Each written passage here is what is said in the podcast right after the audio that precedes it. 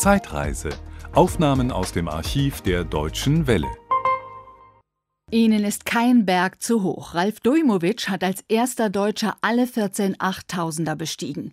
Der Österreicherin Gerlinde Kaltenbrunner fehlen nur noch zwei der Bergriesen.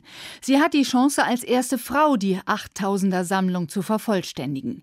Ungewöhnlich, die beiden sind verheiratet und gehen seit Jahren gemeinsam auf Expedition, in diesem Frühjahr zur Nordwand des Mount Everest. Stefan Nestler hat mit den beiden Extrembergsteigern gesprochen. Menschen in Extremsituationen verhalten sich extrem oder zumindest häufig auch unberechenbar. Wie ist das bei Extrembergsteigern, die miteinander verheiratet sind? Wenn die mal in eine Situation kommen, die richtig eng wird, wie geht man da miteinander um? Der Ralf und ich kennen uns sehr, sehr gut. Äh, wir wissen mittlerweile, äh, wie wir beide reagieren in sehr schwierigen, gefährlichen Situationen. Und äh, es ist so, dass wir trotzdem voreinander vor allem den Respekt bewahren und äh, trotzdem, äh, sage ich jetzt auch, uns manchmal sehr energischer ansprechen können, aber so, dass der andere dann das nicht persönlich nimmt, äh, sondern schon auch gut damit umgehen kann. Ja, es gehört sehr viel Vertrauen dazu, auf so engem Raum unterwegs zu sein, die zum Teil auch sehr harten Momente auszuhalten, auch mal schlecht Wetter zu überdauern. In aller Regel haben wir konträre Ansichten, eher bis zum Basislager, wo wir dann auch mal heftiger diskutieren. Wenn wir gemeinsam als Team dann in der Wand unterwegs sind, dann funktionieren wir doch sehr, sehr perfekt, hat sehr viel mit Erfahrung natürlich zu tun. Und da kommen eigentlich dann heftigere Auseinandersetzungen seltener vor. Haben Sie dann auch Angst um Ihren Partner? Ja, äh, habe ich schon immer wieder, aber die Angst ist viel mehr da, wenn der Ralf alleine unterwegs ist. Redet man dann auch gemeinsam über so ein Thema wie Tod? Denn äh, das 8000er Bergsteigen, man bewegt sich da einfach in der Todeszone. Ein Restrisiko ist einfach nicht wegzudiskutieren. Wir haben uns in den letzten Tagen sehr intensiv auch mit diesem Thema beschäftigt es wird dann schon spannend, wenn man wirklich genau auf diesen Punkt kommt. Was wäre jetzt, wenn es dem anderen so schlecht geht, dass man quasi eine Entscheidung treffen müsste, ihn zurückzulassen. Sei es, dass der andere weiter aufsteigen würde, sei es, dass er absteigen würde, aber der andere muss zurückbleiben. Und da kommen wir an einen Punkt, der natürlich sehr anstrengend ist zu diskutieren, zu besprechen. Wir müssen da trotzdem mal drüber. Aber so eine hundertprozentige Lösung finden wir dann doch keine, weil die ganz konkrete Situation sich vorzustellen, das ist eigentlich kaum auszudenken. Und jede dieser Situationen wäre wahrscheinlich in der Realität nochmal anders, wie sie sich so im Kopf darstellt. Insofern werden wir die letzte Konsequenz nicht zu Ende denken können. Jetzt geht es zum Everest, zum höchsten Berg der Erde. Warum nicht auf dem Normalweg auf den Gipfel? Äh, seit ich die Nordwand in Natura vor mir gehabt habe, weiß ich ganz genau, dass ich da wahnsinnig gern durchsteigen möchte. Ich hoffe natürlich, äh, dass es klappen wird, aber äh, es sind viele Unwägbarkeiten, Steinschlag, wenn die Verhältnisse nicht so gut sind, ähm, es ist wenig Schnee drin, haben wir oft das Problem von Steinschlag. Ich möchte wahnsinnig gern da durch die Wand deswegen, weil es äh, die direkteste Linie ist zum Everest, weil kaum Leute dort unterwegs sind oder gar kein. Und ähm, die Wand im Alpinstil, so wie es wir gern durchsteigen würden, ist ja erst einmal von Erhard Loredan und Jean Trollier ohne künstlichen Sauerstoff äh, durchstiegen worden. Und äh, ja, das ist ein großes, schönes Ziel und darum die Nordwand. Sie haben es eben schon angedeutet. Ist es vielleicht auch ein bisschen eine Flucht vor den Massen auf den Normalwegen? Hat sicher am Rande damit zu tun. Es steht jetzt sicher nicht im Vordergrund. Nachdem ich jetzt nicht mehr der Allerjüngste bin, hätte für mich durchaus auch ein schöner Südostgrad hätte auch was hergegeben. Das ist eine unglaublich schöne Route am Mount Everest, aber dort sind eben genau die Massen unterwegs auf dem Normalweg am Mount Everest. Und von daher war natürlich für mich klar, dass ich dort auf keinen Fall hingehen möchte.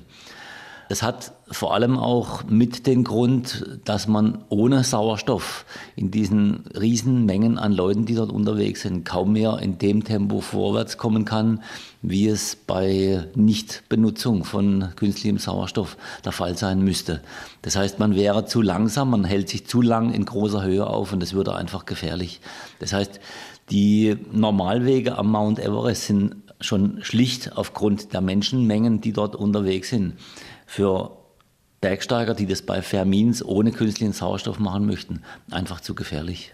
Andersrum, der gefährlichere Weg durch die Nordwand ist eigentlich der weniger gefährliche, weil man schneller ist. Könnte man so sagen, ist richtig. Wir hoffen, dass wir uns nur relativ kurz einen Tag in der eigentlichen Zone oberhalb von 8000 Meter aufhalten, dass wir auch möglichst an dem Tag noch weit runter absteigen können und damit sehr schnell dann aus dem großen Gefahrenbereich draußen sind. Es droht uns natürlich noch eine besondere Gefahr in der Nordwand, nämlich dass einer der Normalwegbegehr eventuell seine Sauerstoffflasche entsorgt und in die Nordwand reinwirft und uns quasi wie Steinschlag treffen könnte. Aber ich denke, wir werden die Leute am tibetischen Normalweg bitten, dass sie das möglichst nicht tun werden. Sie haben ja alle 14 8000er bestiegen als erster Deutscher. Woher ziehen Sie jetzt die Motivation, nochmal darauf zu wollen? Ja, ich war in jungen Jahren 1992 mit künstlichem Sauerstoff auf dem Mount Everest. Zunächst zwar bis zum Südgipfel ohne Sauerstoff. Ich musste dann aber wegen zu kalter Füße umdrehen, war eine Woche später wieder oben, damals mit sehr starkem Wind und habe dann eben zu Sauerstoff gegriffen. Das ist jetzt der einzigste der 14 8000er, den ich mit Sauerstoff bestiegen habe. Und diese Charter möchte ich ganz gerne noch auswetzen und deshalb auch nochmal die große Motivation zum Everest zurückzukehren. Kann man sagen, äh, das Bergsteigen an den 8000ern mit Sauerstoff ist sowas wie Doping?